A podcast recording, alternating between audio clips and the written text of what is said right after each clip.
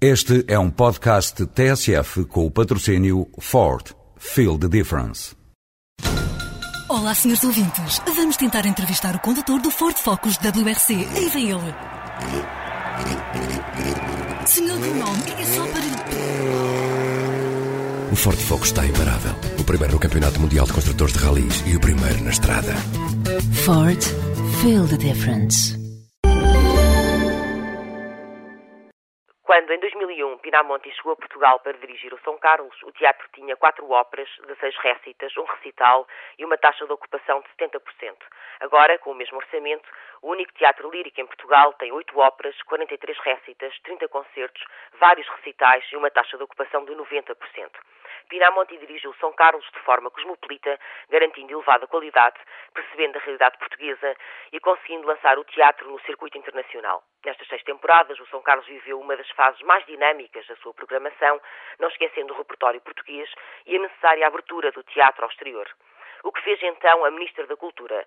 Decidiu despedir por carta o diretor do teatro, sem uma palavra pessoal sequer.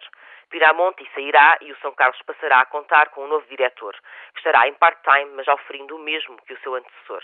Este caso ilustra bem a desconsolada realidade da política cultural em Portugal.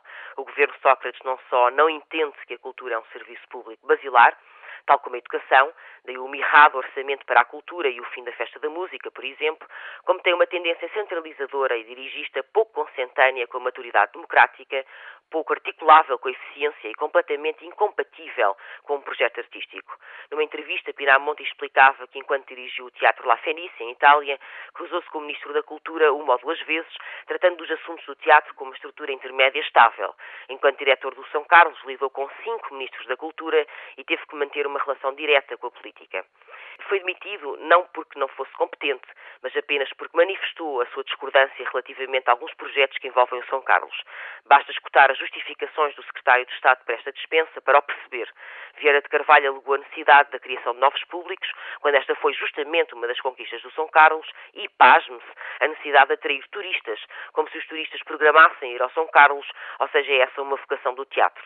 Aliás, a anunciada contratação de um diretor ausente revela que o projeto de poder existe efetivamente para o São Carlos e que o projeto artístico vai agora a enterrar. Triste forma que o Ministério da Cultura arranjou para celebrar os 400 anos do nascimento da ópera. Definitivamente, trata-se um Ministério que, a continuar assim, em breve, deixará de ter assunto.